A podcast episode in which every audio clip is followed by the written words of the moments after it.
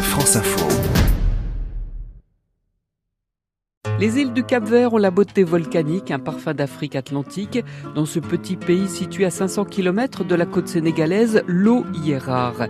Et pourtant, l'archipel se révèle d'une variété incroyable dès que l'on passe d'une île à l'autre. Le photographe Olivier Touron les a explorés pour le magazine Géo. Donc ça peut être très aride effectivement ou très luxuriant, un désert ou au contraire une forêt, du sable noir ou du sable jaune ou blanc des eaux turquoises, des chemins de randonnée à n'en plus finir et des petites routes pavées. Chacune des îles a sa personnalité. À l'est, Salles et son paysage lunaire attirent les visiteurs. C'est une sorte d'île toute plate avec une ou deux petites euh, collines. Il y a quand même euh, une saline où on peut visiter. J'ai fait une photo aérienne. On dirait un œil euh, comme ça, un miroir au milieu de ce désert. Tout aussi incontournable, Boa Vista, célèbre pour ses tortues et ses plages à l'infini.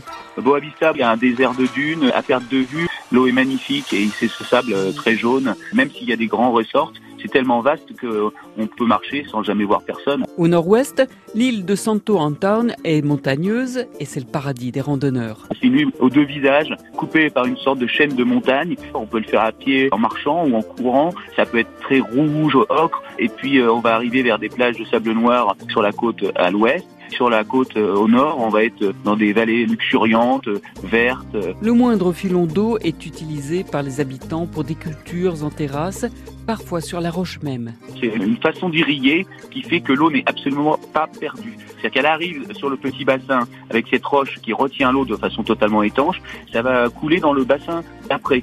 Et ça, c'est au fin fond d'une petite vallée à Tarrafal. Dans le sud du Cap-Vert, l'île de Fogo, extraordinaire, dominée par un gigantesque volcan. Les gens habitent dans la caldeira du volcan depuis des années et des années. Et en 2015, il y a eu une, une éruption qui a tout ravagé, ils ont tout perdu et ils ont tout reconstruit sur la lave encore chaude. Accueillants, chaleureux, ouverts au monde, les Capverdiens aiment faire découvrir leur pays, un pays de métissage où la musique d'influence portugaise, africaine, brésilienne s'est fait connaître dans le monde entier. César évidemment, elle est très connue, mais finalement, la saudade, c'est presque portugais. Hein.